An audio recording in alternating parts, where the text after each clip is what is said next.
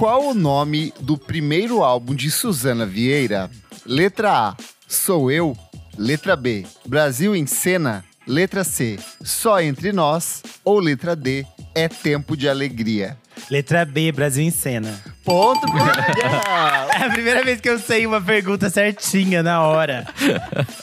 As outras opções são, respectivamente, os discos de Ana Maria Braga, Roberto Justus e Celso Portioli. Perfeito. Oi, pessoal, eu sou o Kleber Fak. Olá, pessoal, eu sou Isadora Almeida. Olá, eu sou Renan Guerra. Eu sou o Nick Silva. E no programa de hoje, a gente vai relembrar alguns dos momentos mais bizarros da música brasileira. Certo, meus amigos? Certíssimo. Mas antes, o que? Renan Guerra.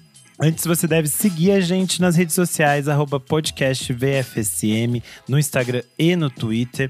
Além disso, se você nos ama de verdade, você apoia. Quem ama, apoia. Então você entra em padrim.com.br barra podcast VFSM. A partir de cinco reaisinhos, você tem acesso a muitos conteúdos com bastante antecedência. Tem conteúdos lá pros, pros apoiadores que nem, nunca nem viram a luz do sol, nem sei quando verão a luz do sol. e eles já ouviram, já reouviram, entendeu? E, além disso, você também participa do nosso grupo fechado para apoiadores no Telegram. E você pode assistir as gravações ao vivo aqui com a gente, com muita fofoca. Exato, olha, quem tá aqui hoje, o Henrique Almeida, que foi quem sugeriu essa pauta lá no grupo dos apoiadores, tá até falando aqui, ó. Fala que quem apoia sugere a pauta igual eu fiz. Então tá dito aqui. Temos também o Valmor Viana, Beatruzes, Fabrício Neri, Jefferson Kozenieski, Pedro Carvalho, Tuane Malman, Eduardo Távora, Emerson Barbosa, Gabriel Benevides, Gabriel Cordeiro, Leonel Moura. Acho que é isso. Exatamente. Eles vêm em sala cheia, porque sabe quando é episódio que a gente barbariza. É, depois o Nick exatamente. edita pela segurança é, Jurídica. jurídica. Exato. Boa. Vamos falar sobre música, meus amigos. Bora. Ou fofoca ou baixaria. Ai, que tudo, Não é fofoca, é sociologia do babado. Sociologia do babado, exatamente. Na última semana, o Brasil parou para assistir a É, cantora gato. Luísa É. Sonza anunciar ao vivo, em plena edição do Mais Você, com a nossa queridíssima Ana Mary B, que foi traída pelo então namorado Chico Moedas. Após ler um texto longuíssimo e completamente brega que fez a própria Ana Maria Braga chorar, a situação ainda rendeu momentos é, divertidíssimos e constrangedores com a própria Ana Maria Braga esquecendo o nome da cantora do Da Beat ao vivo, coisa que ela já fez em outros momentos, né? Elas estavam ali para Maraia, fazer, para cantar a música Ana Maria. É, Nick, bota esse trecho aí, maluco. E aí tem quem? Quem é que quer apresentar? Fazendo Ah, não, favor? você apresenta, você apresenta. Quem é que vem pro dueto? Quem é que vem? Quem vem? dueto, Quem vem pro dueto? Com quem que você fez o dueto? Uma das maiores cantoras desse país, uma das maiores artistas desse país. Você fala, você fala. Fala, filho, fala. Eu, eu, eu ia querer que você falasse, entendeu? Fala, Duda Com Beat. você. Aproveitando então essa, esse acontecimento que foi Luísa Sonza no Mais Você, e aproveitando também de uma excelente thread levantada pelo Jefferson Menezes no Twitter, a gente aproveitou para relembrar outros momentos bastante bizarros envolvendo artistas brasileiros no palco, na TV e diversas outras situações. Mas antes de ir para a pauta aqui lembrar esses momentos bizarríssimos que eu separei, Quero saber como é que foi pra vocês esse momento de Luísa Sonza no Mais Você. Renanzinho, que é nosso, nosso leão lobo, aquele que está sempre por dentro das novidades da TV. Esse episódio serviu para que as pessoas do trabalho, do meu novo trabalho, já reconheçam essa minha capacidade leonlobística. Que alguém perguntou: é, Ah, esse negócio da Luísa Sonza, quem sabe explicar? Aí alguém falou: O Renan com certeza vai saber explicar. e aí eu levantei e fiquei no meio do escritório explicando para as pessoas o que tinha Lindo, acontecido com a Luísa Sonza. Meu orgulho. Obviamente, Fez tá o dando PPT meu. lá dele. É, mostrando. ó, Óbvio que eu terminei mostrando o fato de. Gente, mas também saiu essa noticiazinha aqui do processo dela. Ah. E por isso que ela estava na Ana Maria hoje. Enfim. É, mas achei assim. É, camp, assim. Camp. Achei Trash TV no seu melhor momento. Achei muito coisa Foi de TV brasileira. muito anos assim. 90 Foi isso. muito gostoso, cara. Que Nossa. saudade. Nossa, que delícia. Eu acho que é uma prova de que a TV brasileira, é, ela ainda é muito rica. As pessoas ficam assim, a TV Sim. acabou, ninguém assiste TV. Gente, a gente assiste TV, as coisas que acontecem Uhum. na TV repercutem. Tanto que, falando música, Ana Maria, Ana Maria mesmo, nesse final de semana tava Perfeita. dublando Rita Lee no Faustão. E tipo assim… não é Faustão, Brasil- agora é Caldeira. É, isso. Hulk. Domingão, Domingão Domingão do do Hulk. Hulk. E as pessoas é, é, encantadas na internet. Então Perfeito, não adianta, a TV perfeito. ainda pauta as coisas. E a Luísa Sonza foi muito esperta de ter usado isso pra transformar um, um, um breve namoro, Um breve namoro. affair em, em, uma, em uma bom, um bom produto midiático. Gente, eu confesso que eu tava, tava bem corrida no trabalho esse dia, eu não conseguia assistir ao vivo, mesmo que eu tava aqui em casa de home office. Mas daí eu assisti no Globoplay, porque essa é a magia do, do streaming, né? Graças a Deus a Rede Globo.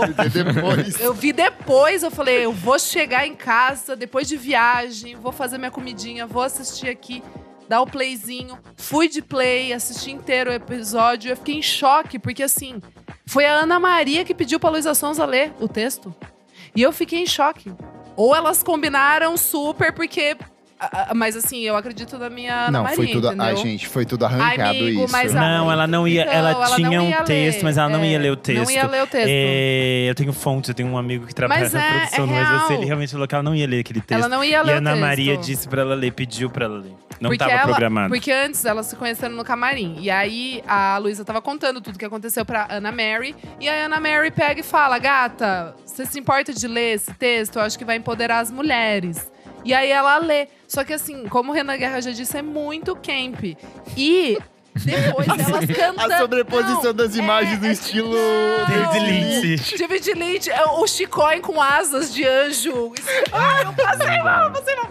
Mas assim, a música depois só agrava. Tipo A assim, Duda Beat entrada da parada Duda do Beat lado, assim, é, bizarra. É muito insano. Já tava, tipo assim, com requinte de crueldade, entendeu? Aí chega a Duda Beat e o negócio, tipo assim, eleva exponencialmente, assim, fica muito insano. E eu assisti a apresentação delas e tá horrível, assim, tipo, acho que é talvez a pior apresentação. Tipo, a Luísa meio com a voz, assim, de É muito choro. ruim. É muito ruim, eu fiquei triste, tipo, eu amo a Duda Beat, sabe? Tipo, nossa, eu fiquei mal de ver, mas enfim, foi isso. É, mas é interessante pensar que a Ana Maria é uma pessoa intensa.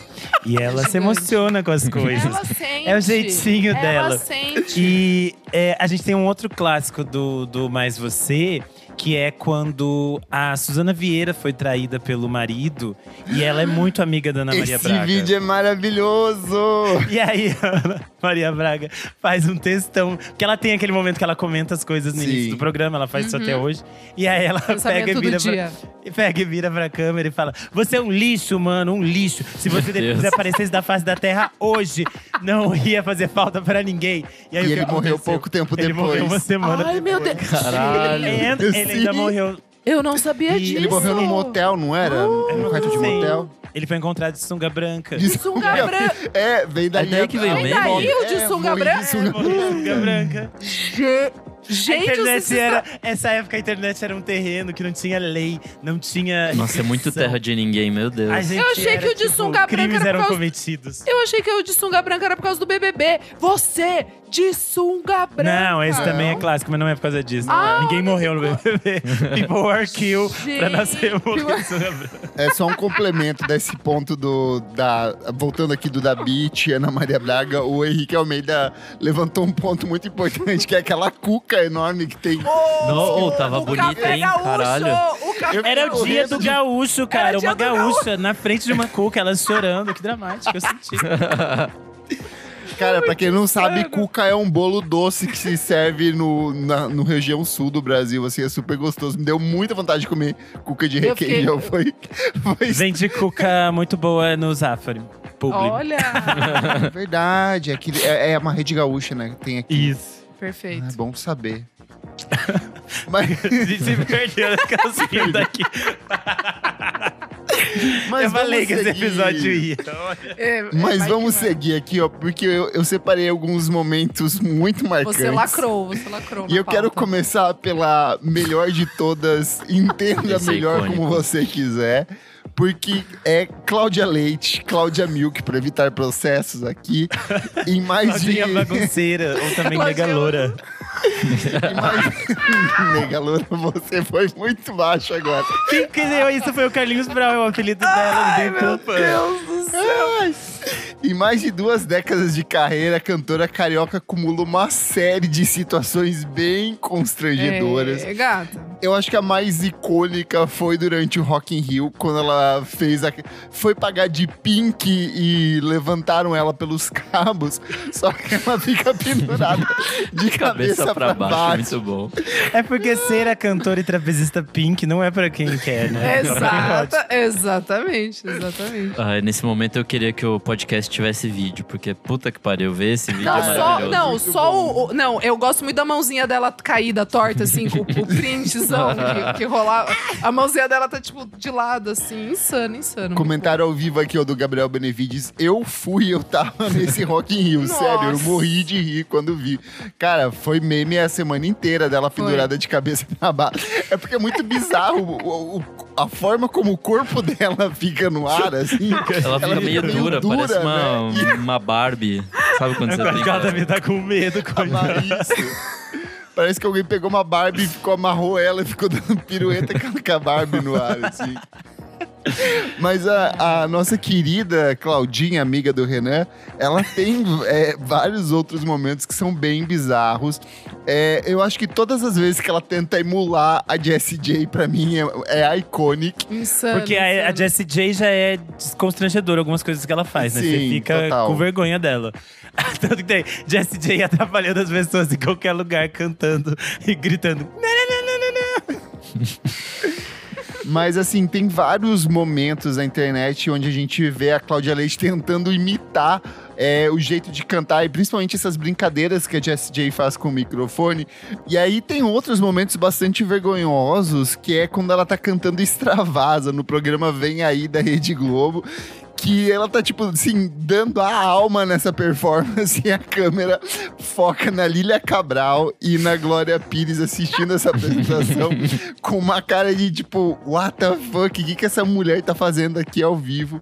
Mais uma vez gerou um excelente meme. Insano. Mas assim, se a gente for vasculhar principalmente a passagem dela pelo The Voice, existem vários, tem compilados na internet de momentos ultra constrangedores da Claudinha Leite. Mas nenhum pra mim é mais constrangedor do que ela dando em cima de um dos caras que tá cantando, falando que é pra ele sentar no colo dela, porque ela vai ser psicóloga dele. Ele fala: Eu prefiro sentar no colo da minha mulher, ou algo do gênero. Assim. Eita! Faz uma terapeuta. Vem cá sentar no meu colo, vem. Assim, nesse caso eu amo muito minha esposa. sou muito bem casado, ele ainda tenta sair dessa, assim, então ela dá... Tem vários, vários momentos dela, de ela se oferecendo pra ser a treinadora das E pessoas. as pessoas não e as querem. pessoas falam, não, eu quero Lulu Santos, sei lá, quero outra pessoa que não você. E é no, no The Voice acontece muito de que tem aquele momento no final do episódio que eles fazem os covers, né? Eles cantam alguma coisa. E aí, às vezes, tem vezes que eles fazem em grupo, mas às vezes é tipo um técnico sozinho faz a apresentação. E aí tem várias delas, tipo, ela fazendo uns covers de rock que são assim, Insano. difícil de assistir, é bem doloroso. Gente, vamos puxar o caso do Legião Urbana ao vivo. no- não, não dá, não dá.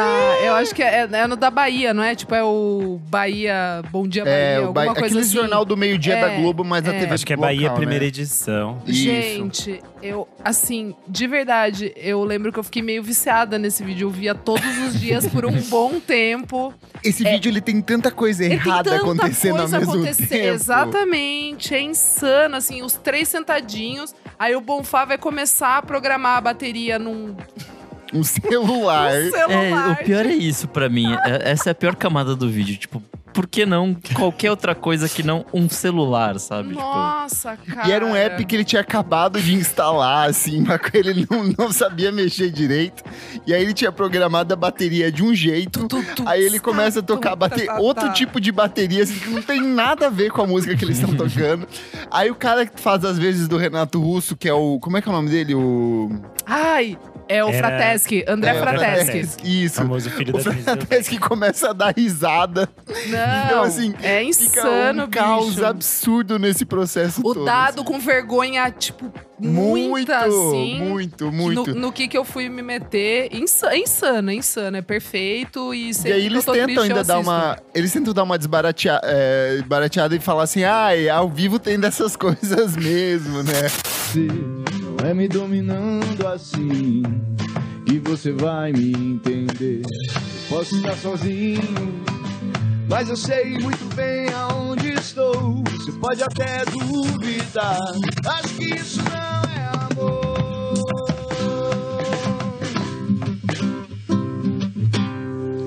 Será? Sabe uma que é ótima de ao vivo em telejornal? É a Fafá de Belém, que também é um jornal desses do meio-dia, assim. Que ela vai dar entrevista e daí ela vai dar uma palhinha no final. Uou. Só que ela começa a Ai, falha a tossir. voz. E, E aí ela diz, Verdade. engasguei, gente. E ela não consegue co- cantar. E aí começa a subir o crédito, O crédito. simplesmente eles têm que acabar. E aí acaba e ela tá engasgada e ela não canta nada. Só que é a Fafá de Belém. Aí ela tá tossindo e ela tá com vontade de rir. Então é perfeito, né? Isso é perfeito. Eu não consigo ficar constrangido porque ela me diverte. Cara. Gente, eu quero puxar pra mim um, que é um dos meus favoritos. Já que estão falando de jornal, ao vivo, não é necessariamente Não, vamos lá. envolvendo. Vamos lá Ei, juntos, Vamos Isa. juntos. Não é necessariamente envolvendo o artista, mas a pessoa que está dando a notícia. Porque em 2013, com a notícia da morte do chorão do Charlie Brown Ai, Jr., meu o Zé Cirilo, da TV Difusora do Maranhão, ele Deus. lamenta a morte do músico Santista ao som de meu amigo Charlie Brown. Só que ele acha que é o Carlinhos Brown que morreu. Ele acha que é o Ele Carlinhos acha que é Brown, Carlinhos que é, que Brown. morreu. E aí ele, ele, ele O Carnaval de Salvador assim, nunca será o Exato, mesmo. o carnaval nunca mais será o mesmo. Ô, bicho, o que que tá acontecendo? E aí ele puxa o meu amigo Charlie Brown, do Benito de Paula. E ele acha que o Charlie Brown, que é o. Carlinhos Brown, a música foi mundo. feita pelo Benito pra ele, assim. Então, assim, é, é uma sequência de coisas Charlie completamente Brown, bizarras. É perfeito, cara. E só vai ganhando camada, porque você começa a ficar confuso de tanta coisa que ele tá confundindo. Porque você fala, Que, qual é a verdade? cara, o carnaval de Salvador? Hã? Aí que eu fui entender que ele tava achando que quem morreu era o Carlinhos Brown, entendeu? E aí a Foi, música. foi o Charlie Brown, Foi foi, ele. o Charlie Brown. O Charlie Brown se foi, o carnaval nunca mais será o mesmo. Porra, bicho, isso aí é maravilhoso. E aí tem o lance do cenário, tipo, altamente psicodélico de fundo. Sim. Ele, ele dançando enquanto tá dando a notícia da É morte verdade. do E ele, ce- e ele meio que celebra. Ele É, tá meio ele que. tá é, é um tom, feliz. é um É, tom morreu o festivo. Charlie É, é um tom festivo. tipo, poxa, já que o carnaval tá perdendo, vamos comemorar aqui. Nunca mais Nick, vamos pelo ter. amor de Deus, bota esse. Esse é muito Esse é maravilhoso. muito absurdo. Esse é, é o melhor, na minha humilde opinião, assim. É o melhor. Canta comigo, Maranhão. Ok, ok, ok. Bota, canta, Benito de Paula, canta. Aumenta, aumenta o som aqui na caixa. Meu amigo Charlie Brown. Tchau, Charlie Brown.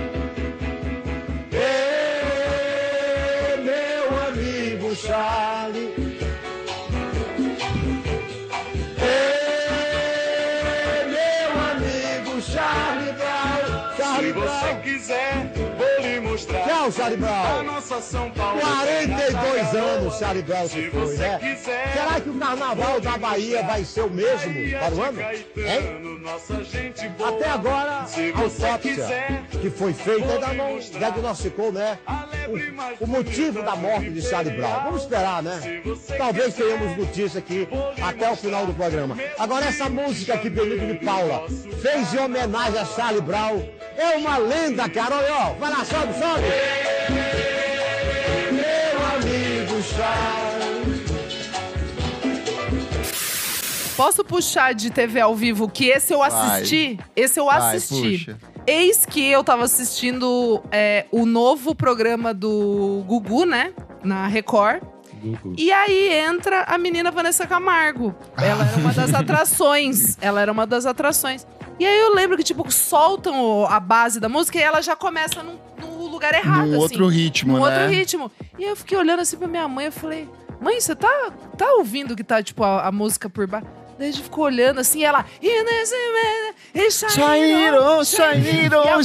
Tipo on assim, me. em completo outro lugar e tudo vai dando errado. E ela começa a perceber que o ponto dela tá errado. E ela fica olhando para as pessoas, ela olha pro Gugu, ela não sabe o que tá acontecendo. Esse foi bem insano. Nessa época, uma amiga minha trabalhava na, na assessoria da Vanessa. E o caso que aconteceu lá, ela, ela- a vida dela virou um caos naquela Virou, semana, né? virou, virou. Mas é, na- o que aconteceu naquele caso é que no estúdio a Vanessa tava sem som, a base não entrou no estúdio. Então ela, como artista que já tá acostumada a passar por perrengue, ela foi tentar se virar, porque ela tá ao vivo, ela pensou tá sem som. Aí ela começou a cantar com a plateia. Shine it on, shine it on. Só que aí Ah, deu tudo errado. Aí, como as pessoas não conheciam o Shine It On, o que, que ela faz? Ela mete o amor não, não deixa. Ela tenta se sair da situação. Só que É um pra quem tá medley, é um casa, medley Fica muito pior, porque em casa o A áudio base tava tá saindo. rolando, né? Tipo, E aí o, Mas, o vídeo ó, é terrível, tadinho. A, a menina Vanessa tem um histórico aí com playback. Tem um outro momento ultra icônico, que é quando ela vai se apresentar no programa da Abby. Ela tá no palco, rodeada de Tadinha. dançarinos, começa a cantar música, vai fazendo a performance. O problema é que a produção do programa da Abby colocou a música do clipe e não a música do CD. E Ai, no, no clipe tem meio, uma ah. cena de corrida de carro, uma perseguição, um negócio. Então, no meio fica uns barulhos de carro. Assim, Vem barulho de carro. E aí a Vanessa fica assim. o que, que tá acontecendo, sabe?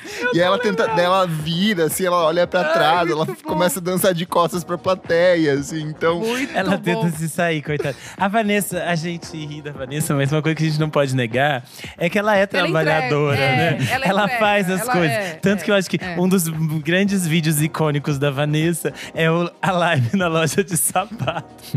que ela tinha um contrato com uma loja de sapato e ela fazia, tipo, uns pocket shows.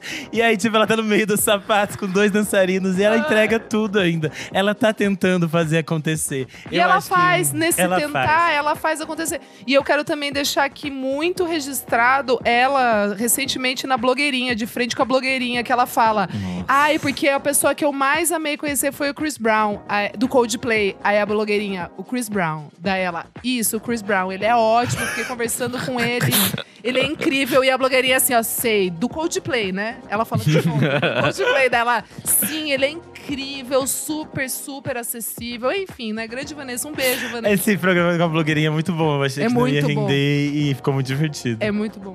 Eu quero voltar no tempo, exatamente pro ano de 1987, para lembrar um dos acontecimentos da TV brasileira, que foi quando o grupo gaúcho Cascaveletes foi se apresentar na- na- no antigo Clube da Criança da TV Clube da Manchete. Criança, já começa errado aí. Clube da Criança na TV Manchete. É, a Xuxa tinha saído, ela foi pra Globo, entra a Angélica no lugar dela pra tocar o Clube da Criança. E eles levam os cascaveletes pra fazer uma apresentação da música Eu Quis Comer Você. Tranquilo, tranquilo. Ao vivo. Então, assim, tá toda aquela criançada feliz da vida, a banda entregando tudo ali ao vivo.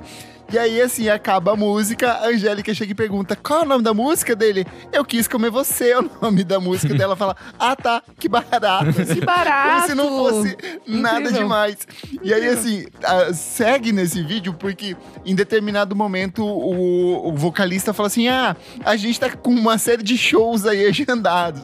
Aí ela fala assim: Ah, então fala aí, dá, o, dá o, quais que são os shows. Ele fala assim: Não, ainda não tem os shows. O nosso, o nosso empresário tá correndo atrás dos shows aqui no Rio de Janeiro, então a gente volta qualquer dia pra dar os shows aqui. Meu O Deus. vocalista, no caso, que é ninguém mais, ninguém menos que Júpiter Maçã, né? Ah, sim, verdade. Nossa, novinho. E tem. Procure. Tudo do, do Cascaveletes nessa fase tem coisas icônicas. Joguem é, Cascaveletes no Jornal do Almoço. Vai aparecer uma entrevista deles em 1990. Meu Obviamente, Deus, o Júpiter Maçã deixa a, rep- a repórter muito constrangida.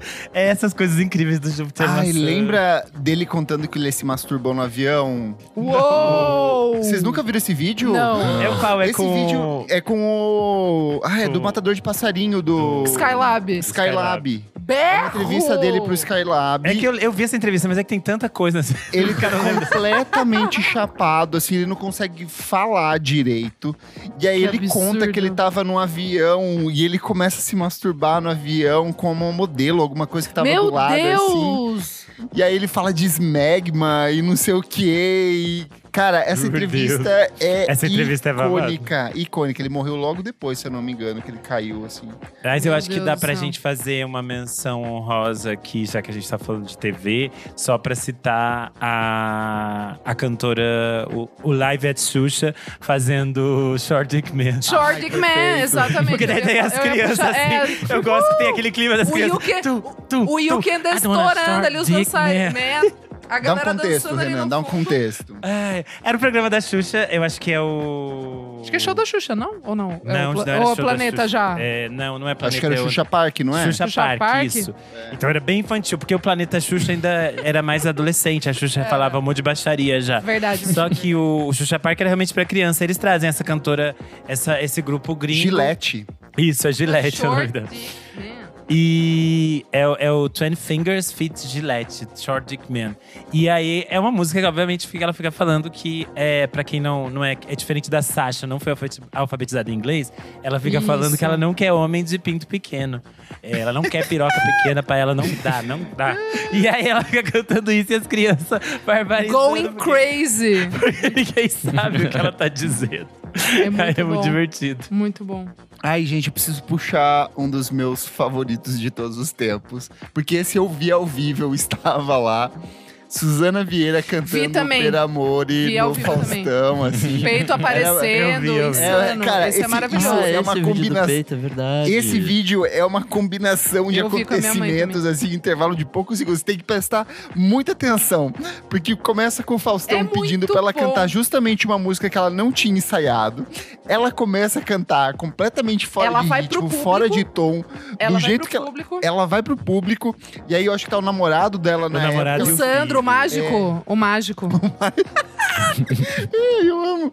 E ela se joga nos braços deles e o peito dela escapa, Escapa, porque ela tá com um oh, vestidinho oh, muito justo. Ela tá- Mas é um vestidinho icônico, ainda quero esse É, vestidinho pra usar de fantasia de carnaval. E aí fica aquele, aquela calabresa assim, ó, aparecendo. É um pepperonizinho, deixa. Cara, isso ao vivo, 6 esse horas da episódio, tarde, no Deus do domingo céu, à noite, assim.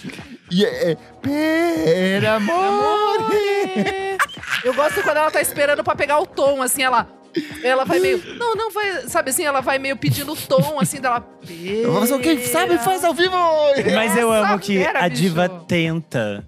Ela simplesmente poderia não fazer, porque ela é a Suzana Vieira. Mas ela diz: Ah, você quer, Faustão? Eu vou fazer então. e, e ela tenta, só que dá errado. Mas eu acho que é um, é um momento icônico esse, esse disco da Suzana Vieira. A gente já comentou ele por aqui. Já. No episódio que eu não lembro qual o número. mas é isso. Acho que é artistas que cantam, não é? Não. Artistas tentando a carreira na, de Na cantor, música. Alguma é, coisa na assim, alguma É, coisa assim. procura isso, você volta É, um pouquinho. é. Já viu que os Famosos episódios que- tentando a carreira na música, eu acho que é alguma Isso. coisa desse Já viu os episódios que você perdeu aí pra trás, aproveita, entendeu? Tem bastante coisa pra você ouvir. Mas enfim, a gente comentou bastante o disco da Suzana Vieira. Eu acho que esse ao vivo, assim, é muito icônico. Acho que a- a Suzana Vieira na TV é sempre muito icônica, né? Ela aparece pra fazer as coisas, ela já barbariza, ela arrasa. É isso. personagem, né? Porque eu que você gosta de música da. É a Então, mais difícil, a é, gente aí, nem ó, ensaiou. Sucesso, vamos lá. Essa vai ser na Não. Ensaia com a galera aqui, ó. Pe, pe, pe, Cadê a letra, gente? Tá Põe a letra aí pra ela, pô. Aqui, ó. Essa eu não ensaiei. Põe a letra aqui. Tá aqui, tá aqui, tá aqui. tá aqui. Põe aqui, eu vou te ajudar. Vou te ajudar. Põe a letra aí. Vou te ajudar. Vai. Per amore. Ai, mai fatto niente solo. Per amore. Nick Silva, tem algum caso aí marcante pra você? Você que não assiste TV. É, eu acho que um icônico que eu realmente vi. Eu vi em vídeos depois, né? Não vi ao vivo. Foi o Carlinhos Brown no Rock in Rio. O Carlinhos Nossa. Brown que não tinha morrido. Vamos puxar um, um tópico aqui pra falar de Rock in Rio, porque aqui são alguns acontecimentos. Mas fala mais sobre o Carlinhos Brown no Rock in Rio. Bom, foi aquela edição de 2001 do Rock in A Rio, acho volta- que foi, a foi o volta do Rock in retorno, Rio. né? Icônica. E aí foi esse misto de colocar coisas brasileiras junto com as coisas gringas, né? E aí meio que nesse Não, dia não, eu deu vou- errado. Eu vou, eu vou corrigir, porque assim, tava. é, tinha vários palcos, tinham palcos com foco em música brasileira e tava tudo ok. Eu acho que o problema aqui foi a escalação que eles fizeram nesse palco em específico. Nesse Porque dia. assim. é, É. nesse dia específico e nesse palco em específico, porque tinham outras coisas de música brasileira rolando. Esse palco encerrava com Guns N' Roses, Oasis e Papa Roach, assim, em sequência. E aí ele abre com Patofu, se eu não me engano. Mas daí eles metem o Carlinhos Brau no nada, num, num dia que era altamente do rock, com ele rockista, fazendo né? Tipo, é, né? um repertório de axé, que é o repertório de Carlinhos Brau. A namorada. E aí tem dá-lhe ele cantando a namorada. E aí o que eu acho mais icônico é que ele, ele enfrenta a galera e ele vai pra frente falando assim, nada me atinge. É. E voa a Não, garrafa. É, é, é importante situar para os nossos ouvintes que são muito jovens, mas hoje em dia, sei lá, os festivais são meio misturados de várias coisas. Mas até o início dos anos 2000, era tipo assim: se eu sou roqueiro, eu jamais ouviria axé, É, jamais é ouviria isso funk. mesmo, é Ai, isso mesmo. viva o rock, eu odeio axé. Era tipo isso, então era um clima muito hostil e violento, assim. Era tipo muita safadeza de quem decidiu colocar o Carlinhos Brown no meio dessas coisas. É tipo jogar o Carlinhos Brown no meio dos, dos leões.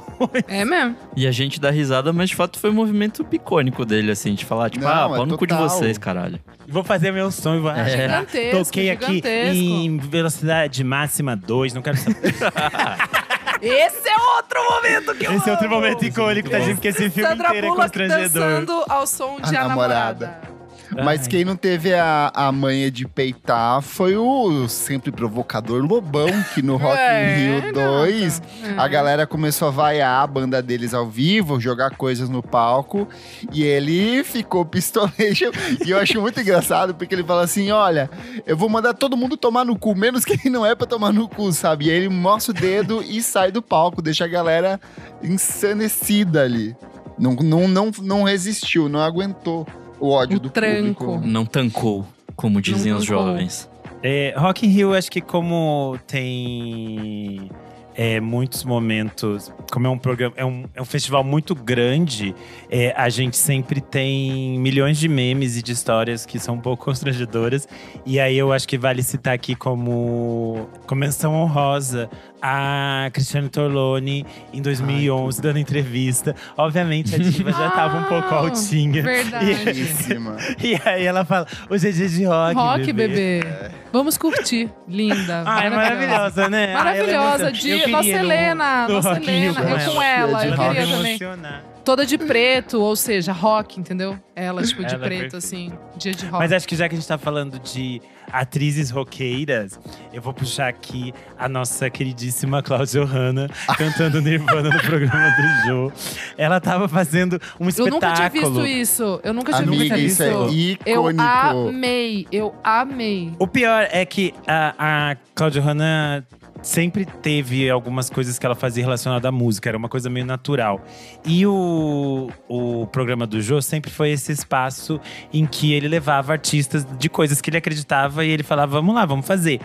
E aí a Cláudia Hanna foi pra apresentar esse espetáculo que ela ia fazer, que era uma coisa meio musical, meio te- vaudeville, misturava todas as coisas, cabaré, todas essas coisas. E daí ela decide cantar uma versão de Smell Like Teen Spirits do Nirvana.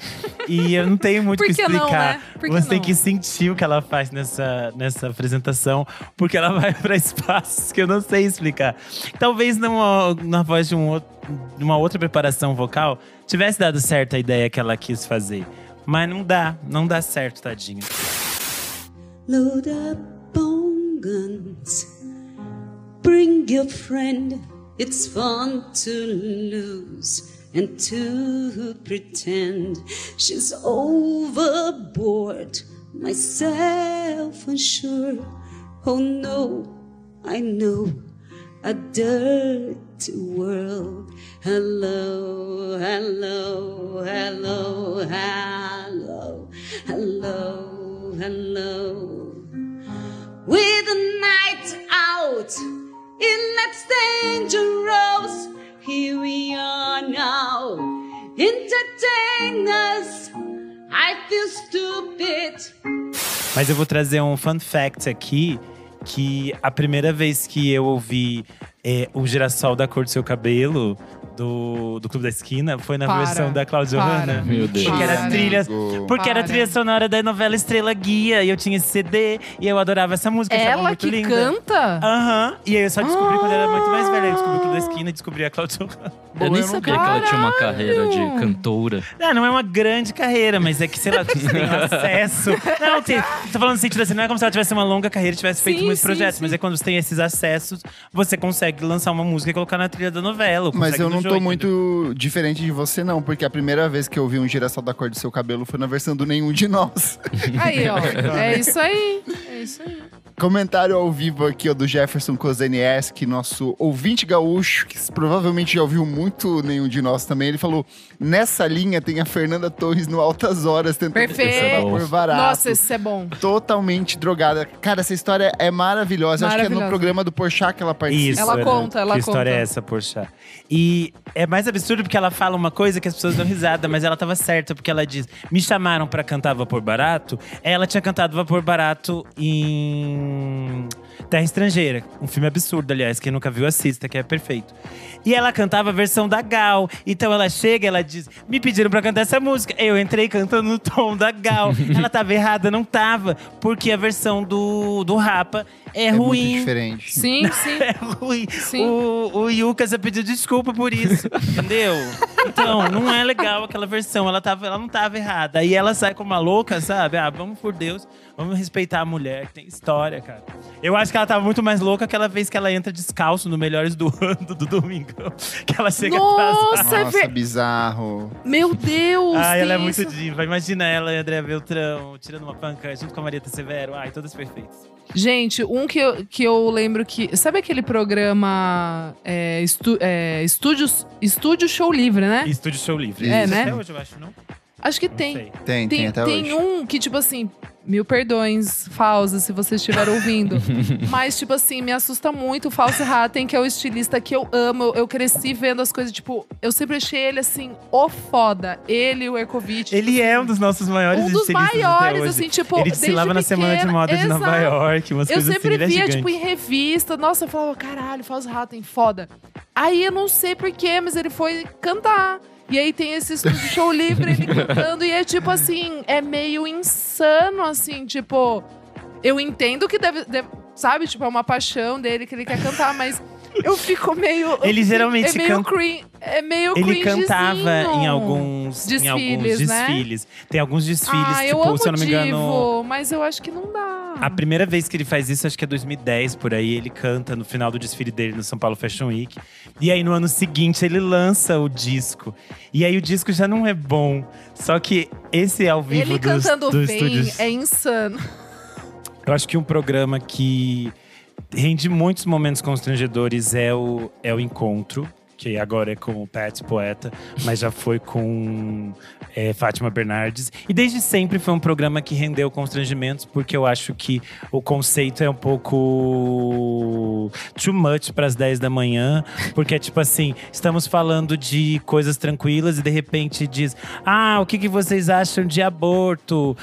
E é É sempre umas nesse tom. é sempre umas coisas pesadas, daí cria um clima meio estranho. E às vezes também é uns temas meio malucos. Eu nunca esqueci, por exemplo, uma vez que eles estavam discutindo pra que lado deixar o papel higiênico. E aí a Gal, Ca- a Gal Costa dá a única resposta possível. Ué, com a folhinha pra cima pra você puxar e desdobrar. Diva, que sabe o que faz da vida. Enfim, tem esses momentos assim. E aí tem um momento que eu Não, acho é, que é, é o um- único lugar que a gente vê Gal Costa discutindo o papel higiênico, né? Assim, Não, porra. antigamente ela discutiria isso no Twitter até o Twitter encher o saco dela e ela ter que ser saído do Twitter. Que tinha uma fase pra quem é muito jovem que o Twitter era assim, usado pelos, pelos artistas pra falar com a gente, o povo, porque se eles quisessem ligar pra artista, eles pegavam o telefone e ligavam. Aí a gente tinha Rita e Gal Costa falando coisas perfeitas no Twitter, foi uma era de ouro.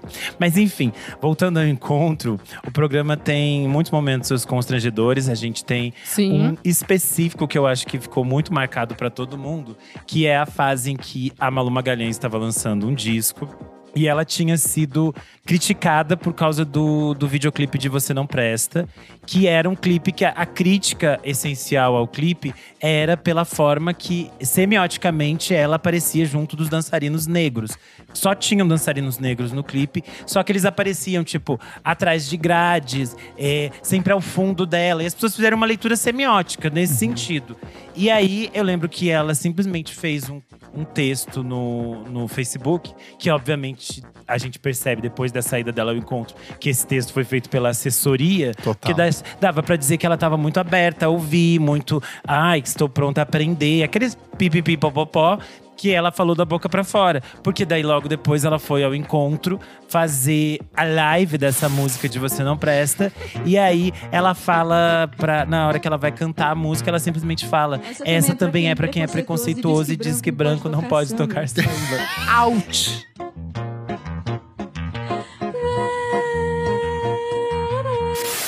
Tipo, ninguém nunca disse essa frase. Ninguém nunca falou isso. E aí ela começa a cantar.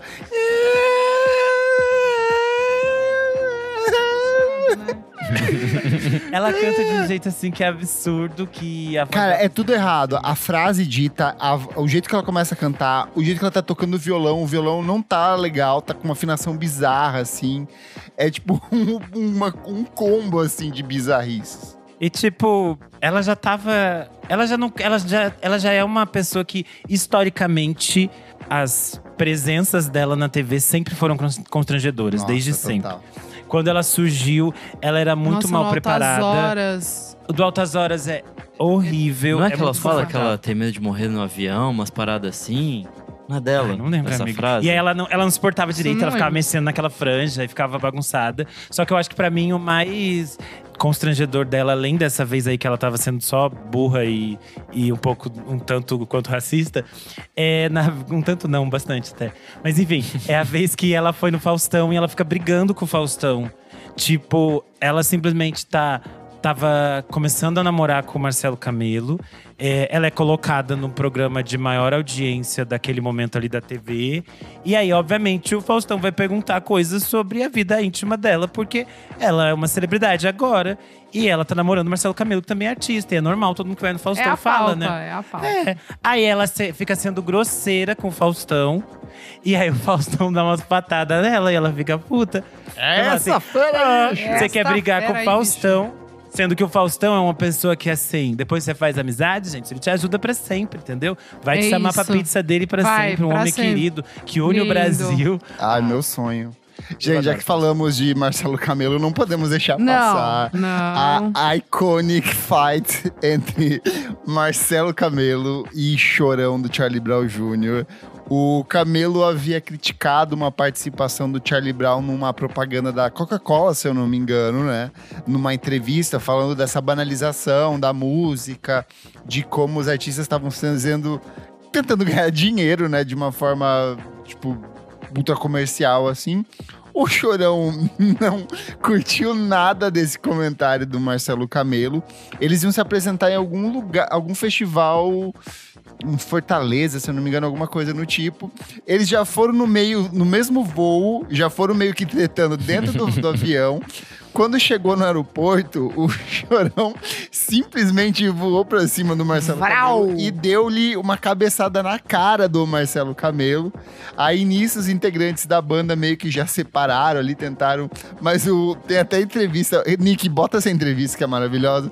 Porque tem o, o, o Camelo falando assim, cara, eu nem vi o que aconteceu ali, só veio pra cima de mim, assim. Isso foi, tipo, na época só se falava disso, gente. Era o, comentário das Foi redes. Era pelo ICQ. Era só, era o assunto do ICQ naquela, naquela semana. Briga entre músicos. Marcelo Camelo, do grupo Los Hermanos, levou um soco de Alexandre Chorão, da banda Charlie Brown Jr. Segundo Marcelo, Alexandre não gostou de uma declaração que ele, Marcelo, deu numa entrevista, criticando a participação da banda Charlie Brown Jr. num comercial de refrigerantes. Os dois grupos se encontraram a caminho do Piauí, onde iam tocar num festival. Segundo Los Hermanos, as ameaças de Alexandre Chorão a Marcelo Camelo começaram ainda no voo. No aeroporto de Fortaleza, onde os dois grupos desceram para trocar de avião e seguir para Teresina, Marcelo foi agredido. Ele me deu uma cabeçada, na verdade. Então eu não vi de onde veio e, e, e aí depois me deu um soco enquanto eu ainda estava desnorteado da cabeçada. No início da noite, assessores da banda Charlie Brown Jr. divulgaram uma nota. O grupo lamenta a discussão, afirma que, infelizmente, os ânimos se exaltaram de ambas as partes. O grupo Charlie Brown afirma seu respeito pelo Los Hermanos e garante que foi um incidente isolado. É, eu quero fazer só uma menção honrosa, já que a gente citou, estava falando do encontro anteriormente. É um momento pandêmico que foi muito constrangedor e eu nunca superei. Até hoje eu tenho vergonha desse vídeo. É o dia que o Dodô, do grupo Pichote, foi na Fátima.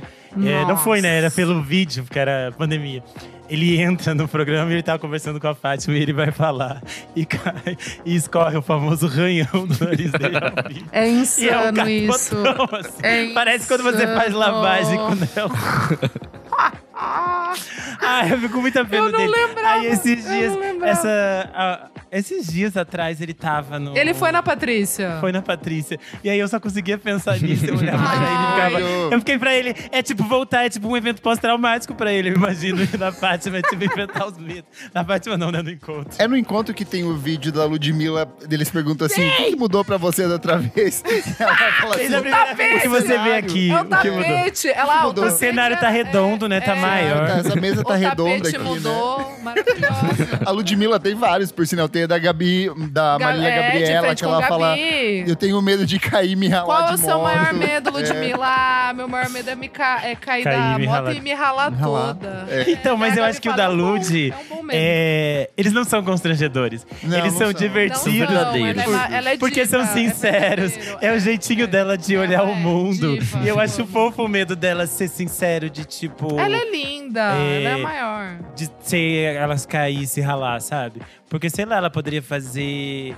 Ah, ser meio, tipo, maluca, tipo o bate-bola lá daquela banda que. daquela dupla, eh, que eu não vou citar o nome aqui, porque eles são podres. Que aí ela pergunta um medo, dele fala família. Aí ela fala, família? que merda você tá falando? Vídeo é maravilhoso!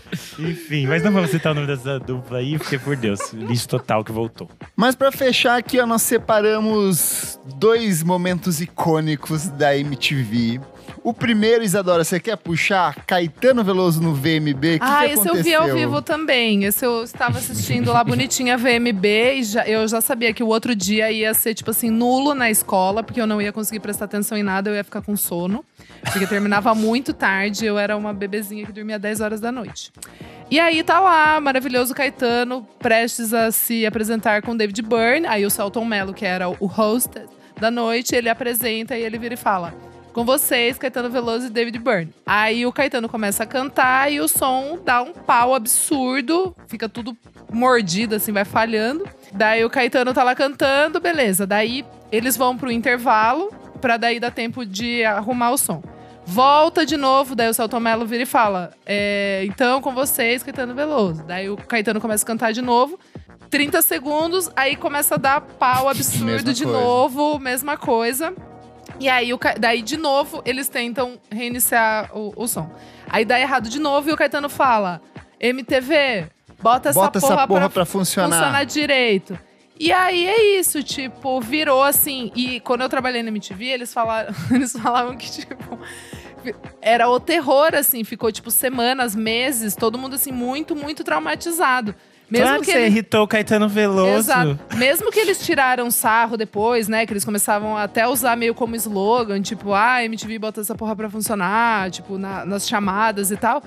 Falou que, tipo assim, foi insano, pessoas foram demitidas, enfim. People kill. é- People É. kill. Nobody was killed. Nobody. This used to be real estate. Fields.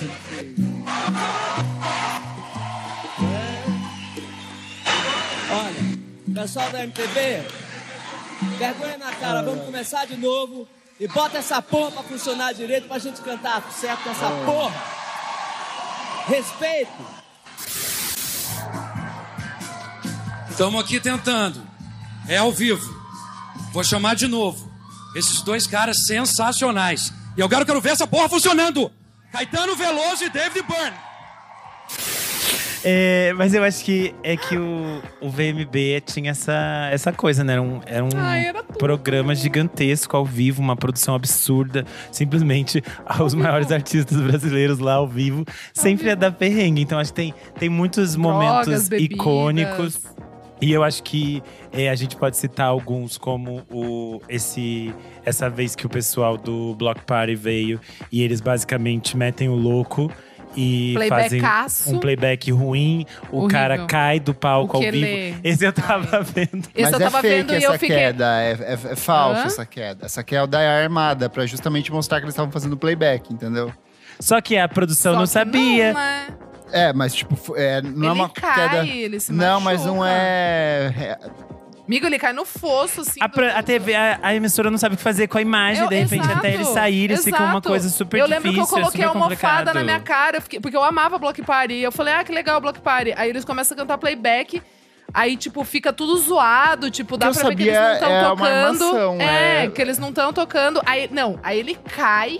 Aí ele fala, putz, agora fudeu mesmo. Daí que eles começam, tipo, a loquear. Só que é, é muito, isso. desrespeitoso aquela apresentação Horrível, inteira. Tipo assim, horrível. ai, não ligamos muito pra apresentação aqui na TV brasileira, então foda-se, sabe? É bem uma coisa assim, pombo. Porque, tipo, sei lá, você quer fazer loucuras? Faz. O Marilyn Manson quebrou coisas no palco, atrapalhou a produção, atrapalhou. Mas aí ele tava fazendo assim, entregando todo o conceito que ele Ai, queria fazer no palco. Não, e vinha os gringos, ensaiavam mó bonitinho. Teve aquela vez o Wolf Mother que tocou. Tipo, foi mó legal. Tinha umas coisas meio pombo, mas tinha É umas você não legal. respeitar o seu público brasileiro. Porque se você é amado pelo Brasil É. na internet, você tá feito. Você sempre vai ter um showzinho pra fazer todo verão aqui. Exatamente. Mas eu Planeta acho que dá Atlântico. Dessas coisas de, de VMB, eu acho que vale citar como menção honrosa aquele VMB em que a Isabeli Fontana fica repetindo. Nossa, estamos, aqui, muito, feliz. Ai, eu E amo ela repete esse. umas três vezes. Ai, você ensurdecedor. vai doendo a cada vez que ela vai É. falar. Ah, eu lembro do programa do aqui Mion, muito dele felizes. repassando esse, esse trecho. E ele fala, realmente, ela estava muito feliz. Daí ele volta e ela, ah, estamos, Estamos felizes. aqui muito felizes. Mas, gente, pra fechar de vez o assunto MTV e o programa aqui, temos que lembrar do maior embate que já rolou Uou! na, TV brasileira. Uou. Dado Dolabella versus João Gordo.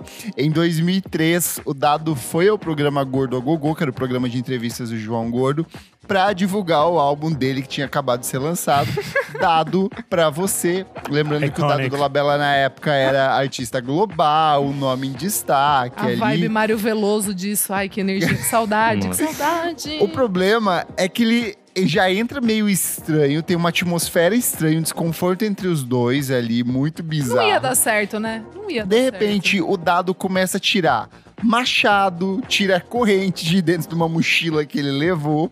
Porque o, o João, o João tinha acabado de brincar, fazer a provocação, dando pra você. Aí o dado fala assim: não sei se você, se você sabe ler, mas é uma brincadeira, um trocadilho com dado pra você. Então, assim, vai se criando um clima muito bizarro. Horrível. De repente, o dado pega a machadinha e bate na mesa do João, quebra a mesa. Minha mesa! Você quebrou minha mesa! Minha mesa! O, o dado fala que o João Gordo traiu o movimento punk. Esse é uma das frases mais icônicas da, da, da música de todos os tempos. Eles começam, o João pa- pega uma cadeira, parte pra cima Não, a do treta fica, tipo, quase física, assim. Tipo, é, É, Não, vem a pesado. gente, vem a produção, segurança. O Casemiro fez o react semana retrasada desse vídeo que ele nunca tinha assistido. Eu recomendo todo mundo assistir. É maravilhoso, é muito bom. E quem nunca viu, assista com o Casemiro, que é, é coisa do momento. Então O programa, ainda. obviamente, não foi ao ar, né? Ele nunca foi oficialmente ao ar, mas a- o vídeo gravado acabou aparecendo na internet porque é, é, é altamente icônico tudo que aconteceu. E depois disso, assim, acabou a carreira do Dado do Labella, obviamente, né? E Dando pra você. Não, dado. Por que esse nome, cara? Aqui, ó. Cara, porque é uma coisa que eu não sei se você tiver cérebro pra entender ali, tá dado pra você, né? Uma coisa duplo sentido, assim. Assim, o seu perfil é de, de comedor, não é? Aí, velho. Uma coisa que eu esqueci aqui antes de começar o programa. Você trouxe uma bomba, um cano, um Eu revólver? trouxe um negócio aqui, ó, pera aí. Ó, o cara trouxe armas, cara. O que, que é isso, meu? Pra que isso? Pra que, que é isso, velho? Umas paradinhas brinquedinhos, né? Mas você costuma usar isso, as pessoas, cara? Eu costumo, cara. É mesmo? É. Você trouxe isso aqui pra, pra, pra, pra quê, cara? Pra me enfiar no seu rabo ou pra me arrepiar? isso aqui, ó. Isso aqui vai ficar na minha mão. É mesmo? Se a gente tiver algum problema, a gente. Enfim, eu acho que pra citar de João Gordo e nesse tópico, é, é- é bom lembrar a vez que ele expulsou o pessoal do Los Hermanos do programa Ah, dele. é verdade. Porque absurdamente bom. Porque eles já estavam irritando o João Gordo, porque era naquela fase que eles eram muito chatos.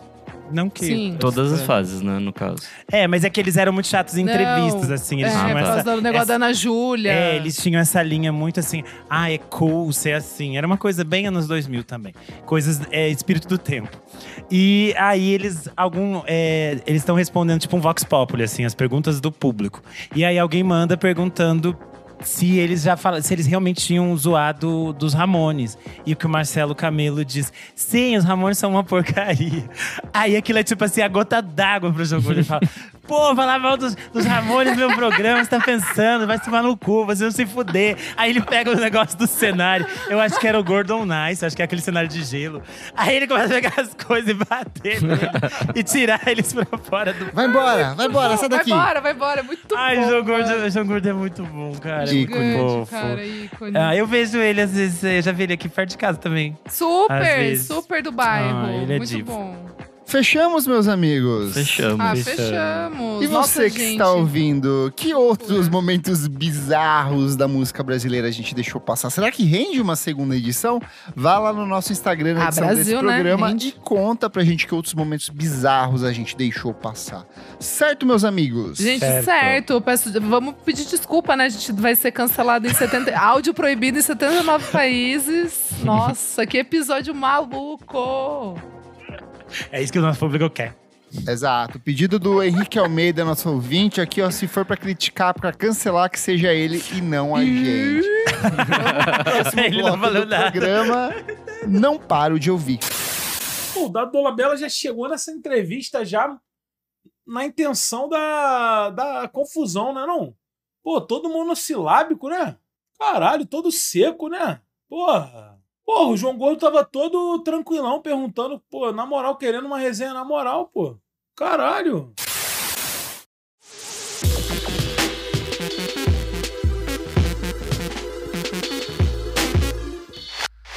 Chegamos ao nosso segundo bloco, você precisa ouvir isso. Isadora, que bloco é esse? Ah, meu amigo Nick Silvo. Que Nesse bloco bloco. é esse que eu sim, quero que eu quero ver? saber. É o mundo. Mundo negro, Enfim. que veio é- pra você. Pra você. Ô, é, então, nesse, a gente, hoje a gente tá muito afetado. Quem nunca ouviu esse né? programa vai achar que é só essa palhaçada aqui, que a gente não é Mas não é? sério, que a gente não ama a música, enfim. Mas só quem ama a música vai falar tantas nele. É maluco, né? É verdade, tá. Tem, tens um ponto. É, Nick Silvo, neste bloco a gente traz dicas de coisas que a gente não para de ouvir. Lançada o quê? Semana passada, né? Mas a minha não é dessa semana, não. Ih, vamos lá então. Então vai, pode começar. Com a sua não dica dessa semana. Com a minha não dica da semana, mas é que eu só tive tempo de ouvir agora o álbum da Romy. Eu amei. Ai, fofinho. Ai, gente, ai, eu achei muito O bom. Renan tava pensando quem é Romy, ele ficou quieto. Não, ela tava esperando vocês falar, não, vou falar É. por cima, sou educada. Gente, pois eu tenho me- escutado esse disco quase todo dia. Ai, eu amei. Mid-Air. A Romy, a Romy é a gatíssima do XX, que a gente já falou aqui várias vezes. Eu já entrevistei, várias coisas. Enfim, a gata finalmente lançou o álbum e eu só tive tempo de ouvir agora. A produção do álbum todo é do Fred Again, só que ele só acredita, né, ali Strong, como, tipo, é, Um Romy e Fred Again fit. E, enfim, não sei porquê, mas tem também participação do Jamie XX em- na produção de algumas paradas ali. E eu gostei Brian muito. Eno. Tem? É, ele assina a produção de uma das faixas com o Fred Again. Ah, com o Fred Again. Ah, tá, sim. Verdade, verdade, verdade. É, e eu gostei muito, gente. Que delícia. Quem gosta, tipo, de eh, Summer Electro Hits Quem ali. gosta de amar, quem gosta Quem de gosta de viver a amar, vida. quem gosta de dançar Pra quem é na lésbica pista. também. É verdade, várias das músicas ela fala sobre isso. Como, Óbvio! como a pista Sobre é um espaço importante, sobre ser lésbica. Ah, Que eu- como a pista de dança é um Óbvio! espaço importante de Sim. resistência queer. Então é bem é muito bonito. E ela lançou umas roupas tão lindas, só que tem umas que Ah, não tem tem, a venda na loja. Ah, porque eu vi que umas gosto, pessoas compraram na Inglaterra. Ela e só eu não tem bom gosto na capa, né? Porque essa capa é Ai, eu criminosa. gostei, Eu amigo. adorei, eu achei bem camp, é camp. assim, realness. É, eu gostei. Tem uma carinha nos 2000 essa capa. É bem anos Ai, 2000. eu, Eu Ai, adorei. amigo, e, eu- e poderia ser feia, mas eu gostei bastante. Enfim, estou apaixonada pelo álbum, gente. Pistinha, é uma delícia. Renan Guerro, sua vez. Bom, é, hoje, neste específico dia que estamos gravando o programa, saiu um single da é, Impress Off com a Rina Sawa- Ah, Sawayama. é muito bom. Kiss Me se chama. É, eu gosto muito da Impress Off, eu acho que é uma artista que a gente sempre falou aqui neste podcast, desde ano, a gente panfleta por ela. E eu espero que essa, esse feat com a Rina Sawayama faça com que mais gays vão ouvir a Impress Off, porque ela tem trabalhos muito bons e eu acho Ah, eu que amo esse. todos os discos dela. Eu também acho que esse, esse single é muito interessante como uma forma de apresentação da nossa diva. É, falando em, em gays também, é, saiu o single novo do Troy Sivan, Got Me Started. Boa, e eu gostei ouvi. bastante. Eu gostei É, também. Vocês sabem que eu não, é, não era da aula do Troy Sivan. É porque você não é twink. Não, você mas não, é que- mas é você que antes- não entra no buraquinho lá da- do filtro. É que antes ele era um twink é, romântica, que queria é, ver Heartstopper, essas coisas. É, agora Aí tá agora com não, ele entrou. rabo, né? Agora ele entrou na fase Agora que ele usa poppers. poppers. Então é, é a minha fase. Nós de Twinks do coração, que somos Twinks no coração. Amigo, você nunca nem chegou perto de ser. Não vem com essa, seu safado. Ah, enfim, eu achei super divertida essa música. É, as pessoas falaram do, do uso do sample, né? Teve, dividiu opiniões e trouxe muitas, muitas questões sobre o uso do sample e tudo mais, porque ele usa é, um sample de Shooting Stars do Bag, Ra Bag, Ra Bag Raiders. E é tipo meio óbvio, mas aí, sei lá, a maioria dos usos de samples ultimamente estão meio óbvios também. Eu Sim, achei que foi um uso bom e foi divertido. E a dupla então. mesmo falou que nunca tinha liberado os direitos de samples ainda dessa música, porque eles não gostavam Ah, das é? coisas é, que, que tinham oferecido. Que maluquice. E aí eles adoraram o do Troy, porque é uma dupla australiana, né? Os responsáveis pela música. O Troy é sul-africano, mas ele é naturalizado é, é australiano, e aí rolou. Bafo. E daí deve ter rolado um dinheirinho também, então. Ah, bom demais. Quem lançou single também, que eu gosto muito, é a Faye Webster. Ela lançou Ai, Lifetime. Anja. Maravilhosa. É, Quero ouvir. Faye Webster é outra dessas cantoras que a gente fica aqui panfletando toda vez no programa, falando para as pessoas ouvirem as coisas. É, acho que é muito bonito, como eu vi alguém escrevendo no. Acho que foi no Reddit que eu vi alguma coisa assim. Às vezes é, fui eu que escrevi, você só tá copiando. Não, não foi. olha É, ele. Alguém escreveu, tipo, no Reddit, tipo assim. Talvez a Faye Webster não seja a maior compositora do mundo, não é. Mas ela é uma voz para uma geração que. E ela sabe escrever de coisas muito simples. Ela sabe escrever sobre o cotidiano, sobre é, relacionamentos, sobre amadurecimento, sobre todas essas coisas com um olhar muito único. Então eu Com o acho que. acréscimo de que ela é apaixonada por Pokémon. Amo. Sério? Ela ama Pokémon. Ela tem, Maravilhosa. tem coleciona pelúcias. Tudo de Pokémon ela tem. É maravilhoso. Bonitinha. Enfim, achei. Achei super é, divertido este single. É, quem lançou um EP foi o Eve Hive, um EP chamado Pisa Muito Pisa. bom. Eve Hive, pra quem não sabe, é, integra a banda da, da Bad Sista. É, essa, essa formação né, que ela fez pro Ghetto Elegance. É, é um artista, é um DJ, produtor é, ligado à cena de música eletrônica aqui de São Paulo. Esse EP foi lançado pelo Mamba Hack. E é super interessante, porque é super divertido tanto para quem gosta de música eletrônica, para quem gosta de funk. E eu acho que é muito interessante os casamentos que ele faz do funk com diferentes é, universos da música eletrônica. Então acho que é muito positivo pra gente mais uma vez lembrar que o funk é música eletrônica e é uma música é, muito rica e muito interessante. É, falando então de música eletrônica, a gente também tem que falar da nossa mamãe australiana. Agora sim é a hora dela. Que é Kylie Minogue, com Tension, o novo disco Ai, não da nossa rainha. Eu não É, entendi porque a versão que já vem no Spotify é a Deluxe. Tipo, não faz muito sentido. É, também não entendi. Fiquei confuso. É, mas é, aí hoje em dia as pessoas, cada um tá tirando pra um lado na hora de fazer É, o lançamento, é não mesmo. sei mais o que. É, mas o fato é, dividiu opiniões. Pitchfork deu nota 7 tanto. Muitas gays ficaram revoltadas, dizendo uma nota alta pra esse disco. e a Doja Cat tirou uma nota baixa, rinha de mulheres que eles fizeram. Enfim, eu achei divertidíssimo. Eu acho que aquilo que eu tinha falado já algumas vezes aqui, a Kylie Minogue nos discos anteriores, ela parecia estar sempre é, atrás das coisas que estavam acontecendo. Tipo, quando ela lançou o disco Country, parecia que ela estava chegando atrasada pra festa. Quando ela lançou o disco Disco, ela já estava mais que atrasada pra festa, a gente já estava no after. E aí eu acho que agora ela chegou, ela fez as coisas certas no lugar certo, que é o que ela gosta de fazer, que é essa, essa coisa conversando com a Eurodance, com a música eletrônica europeia, essas coisas que ela fazia desde sempre. Eu acho que é um disco super divertido, eu gostei bastante. Eu acho que é bem música de, de viado mesmo. É, acho que ela tem uma, uma energia muito boa. E, e é isso, né? Nossa mamãe sempre arrasa. Ah, eu queria achar o tweet da, da escriba do Umbral, mas agora eu perdi, devia ter separado antes. Que ela fala que a Kylie Minogue parece essa senhorinha que você ia achar que ela era só uma Michelle na rua, mas aí ela tá escrevendo as músicas mais importantes pra gente ouvir em volta de um monte de viado suado numa festa com Dark Room. Enfim, ela é assim, né, nossa mãe. É, além deste disco, ah, outro disco que eu trago hoje nas minhas dicas é o novo trabalho da Felipe Cato, que está saindo também neste dia que a gente tá está gravando, é, mas para quem está ouvindo na quinta-feira, então ele já vai estar aí por todas as, as plataformas. Se Nas chama principais lojas do ramo. isso. Senão você pode ligar para o número que está aparecendo embaixo da sua tela e pedir pra gente encomendar que a gente manda no seu endereço. É, o novo disco dela se chama Beleza São Coisas Acesas por Dentro. É, é um trabalho em torno da obra da, do repertório da Gal Costa. Vocês sabem que quando eu vou ouvir essas coisas, eu tenho 15 pés atrás. Ainda mais quando a gente está falando de uma cantora que não é uma compositora. E aí é o repertório dela, tem todo esse processo que é curioso. E nos últimos anos a gente teve muitos desses, desses casos de artistas fazendo esse tipo de coisa.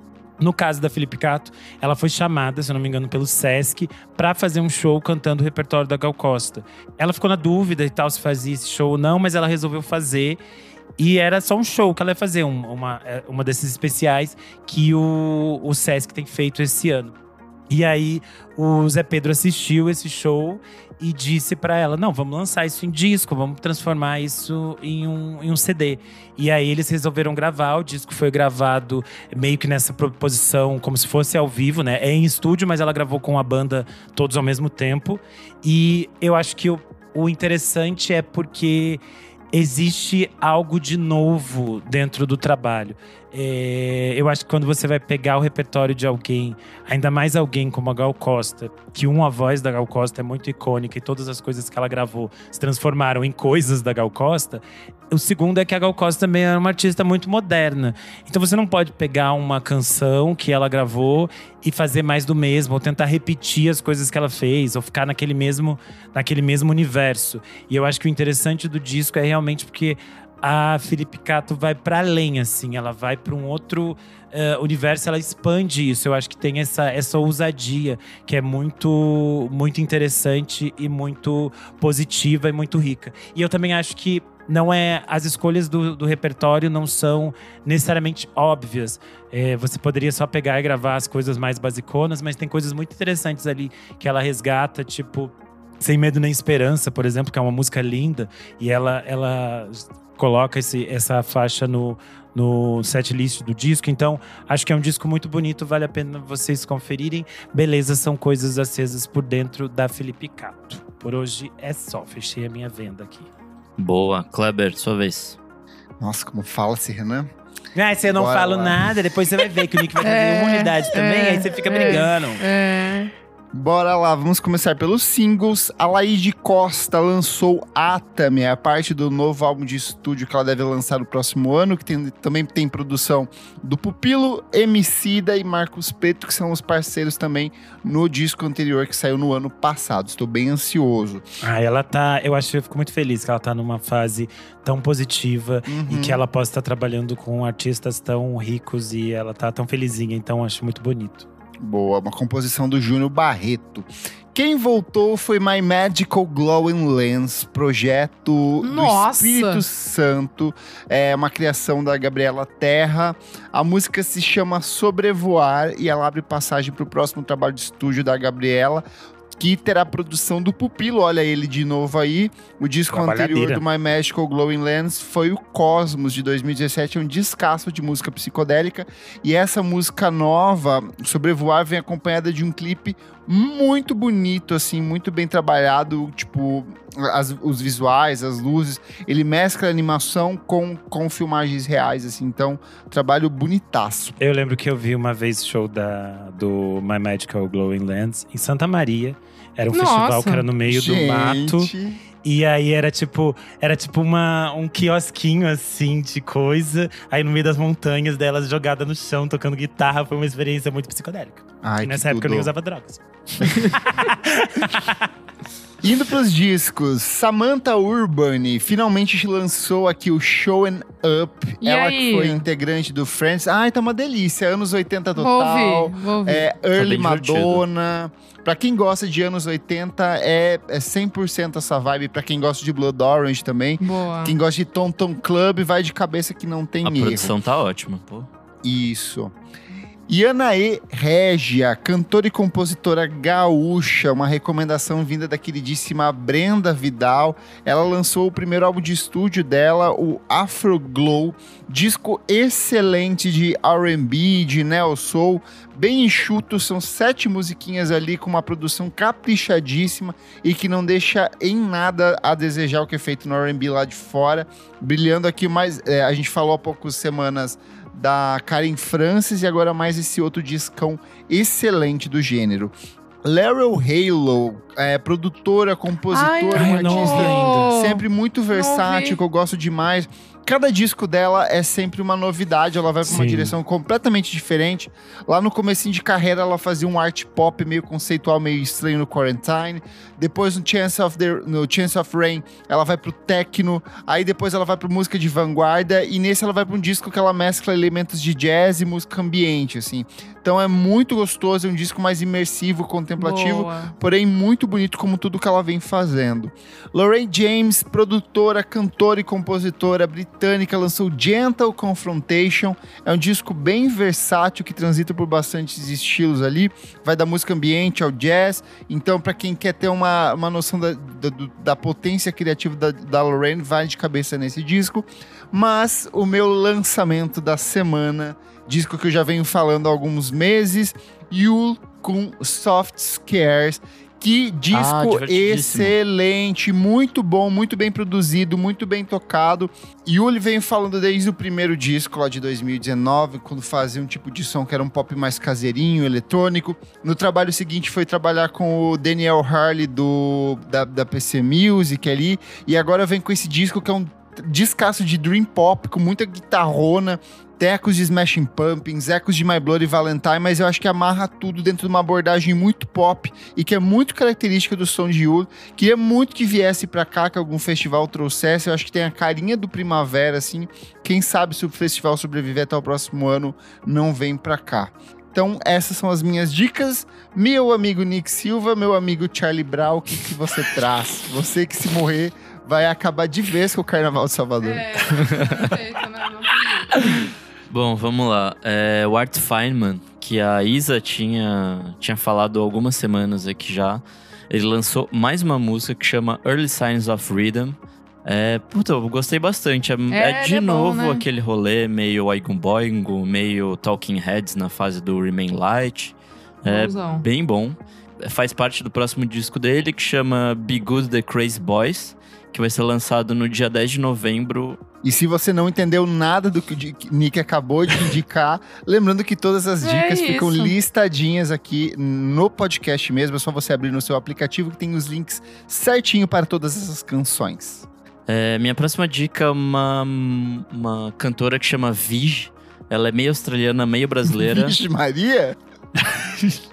é, eu, eu basicamente cliquei nesse link por causa do nome, porque eu descobri que ela era meio brasileira. Eu falei, ah, vamos ver qual é essa, essa parada. Virgens brasileiras? Ela lançou uma, uma faixa chamada Karaokê. que é bem divertida, é um, um- uma coisa meio rockinho, anos 80, assim.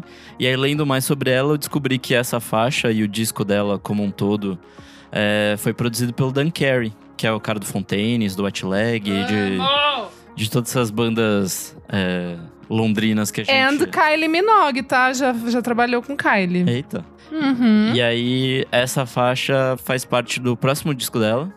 O próximo não, é o primeiro, na verdade. Que chama Soul Vanilla. Que vai ser lançado no dia 27 de outubro pelo selo Speed Underground, que é do Dan Carey. Que é do Dan Carey, É. sim. Maravilhoso. Meu pai. Minha próxima dica é o Land of Talk com Twintix, que é uma, uma corruptela aí de Twin Peaks. Land of Talk é uma banda que a gente falava há bastante tempo aqui, quando a nossa saudosa Elo Cleaver. é, Que Deus a tenha. Ai, para! Linda, Elozinha. ela estava entre nós, ela sempre falava nossa dessa banda. estrelinha, a nossa estrelinha tá sempre brilhando Brilha lá no céu. Linda, É. Elozinha. Tá voltando, hein?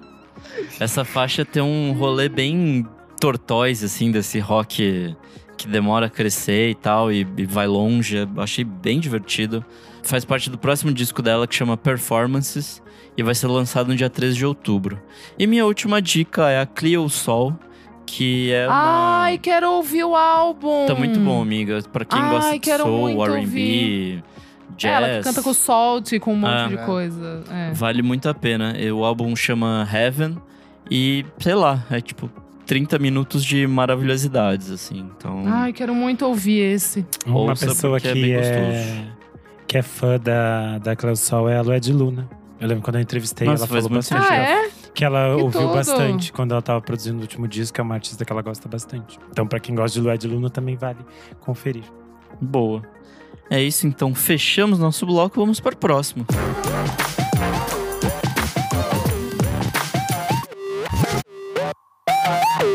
Chegamos ao terceiro e último bloco, que eu não lembro mais o nome. Meu Deus, Fernando gente. Guerra, Meu que Deus, é gente. esse? não é possível. Cinco, cinco anos? Isso, Quantos anos? isso que Cinco? você só tem que lidar com isso uma vez por semana. Eu é Caralho, todo dia, ele apaga, ele tem uns apagão, ele é louco. Ô, louco, meu, sem atacar a saúde mental de ninguém. Às vezes a cabeça de cada um é de um jeito, Kleber. Setembro amarelo. Só mais uma semana, calma. Enfim, neste bloco a gente dá dicas é, atemporais. E aí, se você, por exemplo, tem a memória curta, você também pode é, esquecer a dica e trazer de novo. É assim. Boa, o que, que você traz, Renan? Bom, a minha dica tem a ver com saúde mental, inclusive. É, é a série do Globoplay A Vida Pela Frente. É, eu não sabia que tinha a ver com saúde mental. É a série dirigida pela Leandra Leal. E aí eu tava vendo as chamadas na TV, eu achei, ah, é série de adolescente, bonitinho, ama a Leandra Leal, tudo mais. E pensei, as pessoas estavam falando muito daquela série Cangaço Novo, mas eu pensei, ah, mais barra pesada, quero ver uma coisa mais levinha. E aí eu coloquei a, pra ver a vida pela frente. Porque eu pensei assim, ai, vai ser. Se passa nos anos 90, vai ser tipo um Confissões de Adolescente. Lê do engano. Porque aí eu já tava no primeiro episódio chorando. Porque todos os episódios da série tem um aviso no final que diz: crescer, crescer pode ser muito difícil, mas lembre-se que você não está sozinho. Qualquer coisa, ligue pro CVV. Caralho. Ai, É, a série realmente lida com esses tópicos de eh, depressão, saúde mental, suicídio, uso de drogas, todas essas coisas. Só que é absurdamente bem dirigido, assim, a direção de atores é muito boa e a história é muito boa. A série se passa eh, no ano de 1999. eh, a gente acompanha. Ah, eu nem era nascido ainda. É que é meio que a adolescência da própria Leandra Leal, né? Não que a história seja isso, mas digo, o, a- o espaço onde ela tava, assim. Então, ela disse, ela mesma falou que gravando a série, e agora que ela é mãe, ela ficou assim, nossa, agora eu entendo que a minha mãe devia ficar muito preocupada comigo nessa fase, assim. Porque a série conta meio que a história de uma menina que ela muda para uma nova escola, que é uma escola meio que de elite no Rio de Janeiro. E aí ela acaba entrando em contato com dois novos amigos, que é uma, um menino menino e uma outra menina. E aí a meio que vira uma espécie de triângulo ali principal. E a gente vai acompanhando o desenrolar desse relacionamento dos três e a relação deles com outros é, adolescentes e também com os adultos da série. As atrizes são muito boas. Eu fiquei completamente apaixonado pela Flora Camolese. É, eu virei assim, tipo, diva, minha nova musa. É, adorei muito. A trilha sonora da série é excelente. É, a gente sabe que a dona Leandra Leal é, é fã de música, né? Já vi ela até no Balaclava Fest. É, então tem muita coisa assim, bem na cara dos anos 90. Tipo, a primeira música que toca quando a série abre é Creep do Radiohead. é tipo. E além disso, tem a participação da Letrux. É, do nada ela apareceu como a mãe de um dos adolescentes. E, e é, tipo, muito interessante, porque é, ela também falou, no dia que eu encontrei ela no, no Koala, ela também falou que para ela também foi muito simbólica a série, porque também era a fase que ela era adolescente, todas essas coisas. Então, é um projeto muito bonito. A direção dele, além da Leandra Leal, é do Bruno Safadi, Rita Toledo e Carolina Benjamin. A Rita Toledo e a Carolina Benjamin também são as criadoras, junto com a Leandra Leal. É, os episódios giram em torno de meia hora, 40 minutos, é, e está disponível no Globoplay. Então, vale a pena assistir, mas preparem o lencinho, mas é muito bonito, porque a gente se identifica muito. Nosso eu adolescente se identifica muito com eles. É isto. Boa. Kleber Fak, sua vez. Ai, vou pesar, porque. Não, um- uma dica leve e outra pesada. A Mas elas pesada. estão assim, intensas. Estamos assim, a gente riu pra caramba no primeiro bloco, agora traz desgraça no terceiro. Porradaria.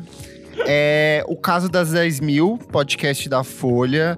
Acabou com o meu final de semana de um jeito, assim, que eu não esperava.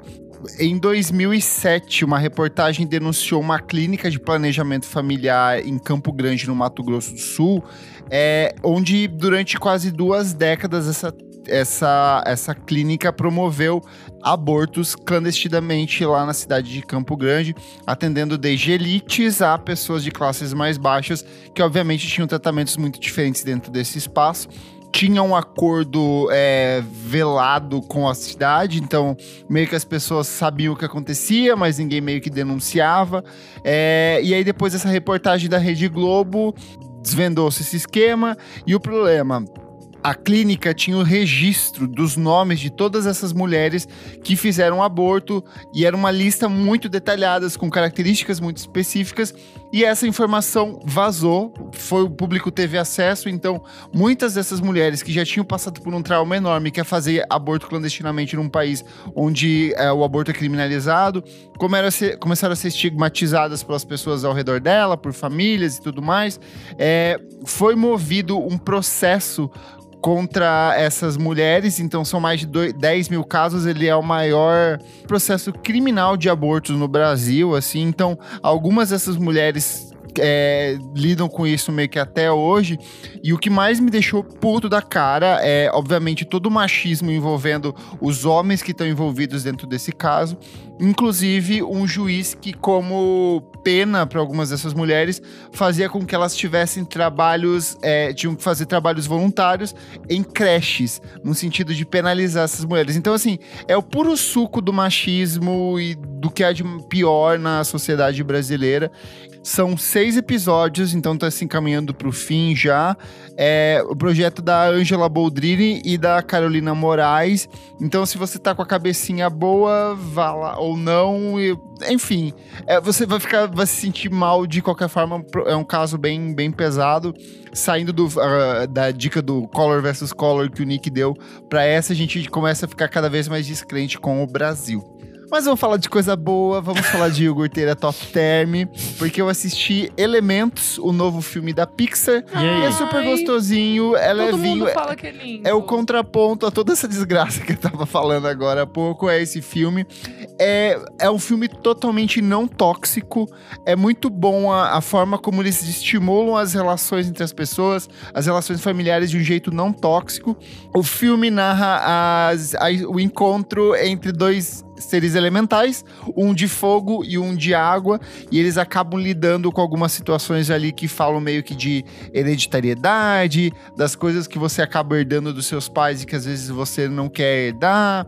É, o legal é que a personagem protagonista, ela é toda ambientada num mundo meio que ela vem de uma de um mundo árabe assim, então tem toda uma estética árabe dentro do filme. Vale a pena, é um filme bem gostosinho, que você vai chorar. Eu tô apaixonado pelo menino da água ali, o coprotagonista, assim, porque ele é totalmente uma pessoa não tóxica, ele é totalmente oposto do que eu sou, mas eu senti muita raiva, Olha, assim, olha isso. eu queria muito ser como, como ele, ser uma pessoa muito gentil, muito querida, e você sai assim com, com um coração quentinho. Tá disponível já no Disney Plus? Tá no Disney Plus já.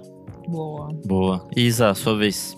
Gente, finalmente vi After Sun. Eu achei que eu ia chorar, que eu ia me esguelar, mas não. Foi super Você não ok. chorou? Não. Nossa, tá com a terapia em dia agora. Ah, é, chorei um ano É agora. que, é, já- é que você tinha pai presente. É, exatamente. Seu pai era bonzinho Exa- demais. muito, Você não muito. sentiu os gatilhos Não que a gente sente. nem- exatamente, exatamente. Eu achei que talvez seria isso mesmo, assim. É, mas achei, putz, a, a menininha ali, cara, que faz a Sophie, nossa, que menina. Absurda, é, né? Frankie Corio, né? É, é, achei Isso. ela, tipo, absurda, assim. O Paul Mescal também tá, tá bem legal, assim, tipo, no papel, gostei também. A cena dela cantando Losing My Religion. Ai, oh, juro por, Deus. Essa é... Não, insano, insano. E eu gostei muito como a música é usada, assim, no, no Sim, filme. É. mudou. Under Pressure pra mim já era uma das músicas mais tristes desse mundo. E aí depois do Eu filme ela fica ainda mais amei. triste. Um dia eu quase Eu chorei no amei. mercado o dia que tocou. Eu amei, eu amei, eu amei. Eu amei muito, assim. Enfim, a trilha é bafo. Ah, É, assistir. Tá disponível no Prime Video. É pelo MUBI, né? Tipo. Isso, é dentro da MUBI. É dentro da MUBI. Daí eu paguei e tô assistindo umas coisinhas lá da MUBI que fazia tempo que eu queria ver e não via. E comecei a assistir a nova temporada de Sex Education. Que delícia, que divertida. Ah, essa vai ser minha dica. Eu tô achando as ações de marketing maravilhosas. Eles né, chamando a? MC Naninha. A MC Naninha aqui Ah, no é? Brasil e na Argentina eles colocaram uma camisinha gigante no obelisco. obelisco. Gente, eu não vi nada. Olha, eu não vi nada. Tô off. Mas eu tô. Amei já. Putz, é que eu gosto demais. Eu acho divertida, série britânica. Ah, é tudo, né? Enfim. É, tô me divertindo muito. E não quero que acabe. Não quero que acabe. Já tô, tipo assim. É, então, o ruim é que dessa vez é a última, né? Quarta, É a última é mesmo? a quarta e última Ai, temporada. e aí, enfim, eu vi só dois episódios até agora. Eu e, também. E meio que tá tudo diferente, né? Tipo, Tudo, eles saíram da tudo. escola tóxica pra uma escola super. Super. É, É, é, como pode dizer? mente É, aberta. É, super e pra meio Frentex. Pra Frentex e, tipo, que segue toda a cartilha do, sei lá, tipo, de hoje em dia, assim. Não, e é engraçado que ainda assim a- acontecem as tretas, né? Exato, tipo, exato. Essa que é a, a piada, né? Que, tipo, mesmo num ambiente perfeito, é, ainda tipo, vai rolar muita merda. merdas acontecem porque o ser humano é merda, enfim. Nossa, e o personagem do Nokuti Gatawa, não sei pronunciar, desculpem, o Eric. Que é o, o Eric, Ele ele, é é insano. maravilhoso. Ele é muito bom. Meu Deus do Ele é céu. muito bom. Ele, é Ele muito tava bom. passeando pelo Brasil, né? Se divertindo. Tava? Tá, ele tava aqui no Rio de Janeiro no final de semana. Meu Deus, que ele, legal. Ele foi numa. Aqui no Rio de Janeiro, você mora em São Paulo. Aqui no Brasil, ah, ele tá pertinho, É, ele tá tava, fala- é, tá ele falando tava pra quem dando close. de fora, pros nossos ouvintes do Numas outro lado do umas coisas assim. Todo mundo que encontrou ele, ele de tirou foto. E sai, tipo. Para os estrangeiros que estão nos ouvindo, um É. beijo. O Brasil é nosso, estamos no Brasil, tudo é nosso. Força Latina! A Isadora tá ridícula. Mas é isso, a série tá bem legal, vale, vale bem a pena pegar essa última temporadinha. Se você não viu, veja todas, Ai, que é muito assista, divertido. É muito bom. Sex Education é divertidíssimo, muito bom. Comentários referentes à última edição do nosso programa 266. Como foi o Koala Festival? Perguntei lá no nosso Spotify quais foram os shows favoritos das pessoas que foram ao Koala. E Roma respondeu: Marina Lima e Fernanda Abreu foi com certeza o acontecimento do ano. Ai, foi bafo mesmo. É, o arroba Zurquinho que comentou no Instagram. Fui convidado de última hora para ir no domingo e posso garantir que valeu a pena demais sair correndo de casa para ver Marina mais Fernanda e o show do bruxo Jorge Benjor. Quem não chorou vendo esse show já morreu por dentro. Isso é fato. Só de Então lembrar estou morto. chorar. Você Comentário do Ed Thomas, ele falou: muito em dúvida entre Letrux e Marina Lima e Fernando Abreu. O Watanabe Matheus falou: line-up lindo, line-up formoso, line-up bem feito. Triste é aquele que diz que não tem música boa no Brasil. Ninguém nunca disse isso, Watanabe Matheus. Mas eu vou te apoiar no seu, no seu comentário, tá bom? O arroba Bruno F falou: vi os divos circulando pelo festival com os seus brindes, assim como nós anônimos. Aí o podcast VFC me respondeu: quem é que não curte um brinde? Né, Marcas? Alô, Marcas. É. Estou com os meus creminhos aqui, ó, passando todo dia. O Igor Luney comentou: realmente, vocês quase não mencionam a Cristina Aguilera, cara triste. As pessoas Eu amo, eu amo esse fã da Cristina Aguilera que todo programa ele vem cobrar a gente de citar Eles a Cristina querem que a Aguilera. gente Cristina, Cristina Aguilera no próximo Koala. Mentira, porque eu batalhei muito, sonhei muito com todas as fake news de que ela viria pro Girls. Eu torcia por ela. Mas é isso. Eu sou arroba Kleberfac no Twitter e no Instagram. Você também pode acompanhar o meu site, musicainstantanea.com.br. Eu sou arroba Almeida Dora no Instagram, Almeida Dora Underline no Twitter, e é isso. Eu sou underline Renan Guerra no Instagram, no Twitter e no TikTok. Eu sou arroba Nick Underline Silva no Twitter, Nick Silva no Instagram e você lê meus textos lá no Monkey Bus. Não esquece de seguir a gente nas nossas redes sociais, arroba podcast VFSM em tudo. Segue a gente na sua plataforma favorita de streaming. E se puder, apoie a gente em padrim.com.br barra podcast VFSM. Por apenas cinco reaisinhos por mês, você tem acesso a esse e outros programas com muita antecedência e participa aqui das nossas gravações ao vivo, como o Henrique Almeida, que sugeriu a pauta dessa edição e será responsabilizado em caso de processos é, levantados pelos artistas que a gente citou aqui no nosso programa hoje.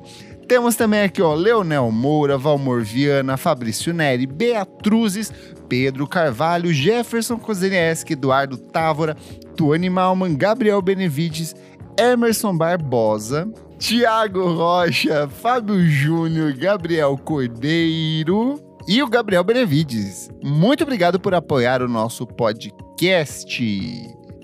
É isso? É isso, chega, um beijo. Beijo, tchau. Tchau, tchau, beijo, beijo. Cruz de cruz, tchau, tchau. Tchau, tchau e até a próxima. O clássico, né? O hino do Pará.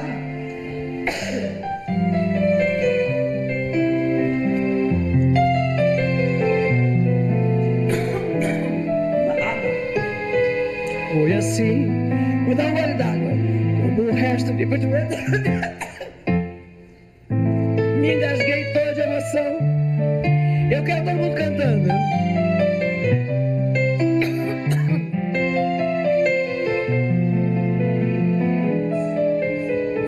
Foi assim.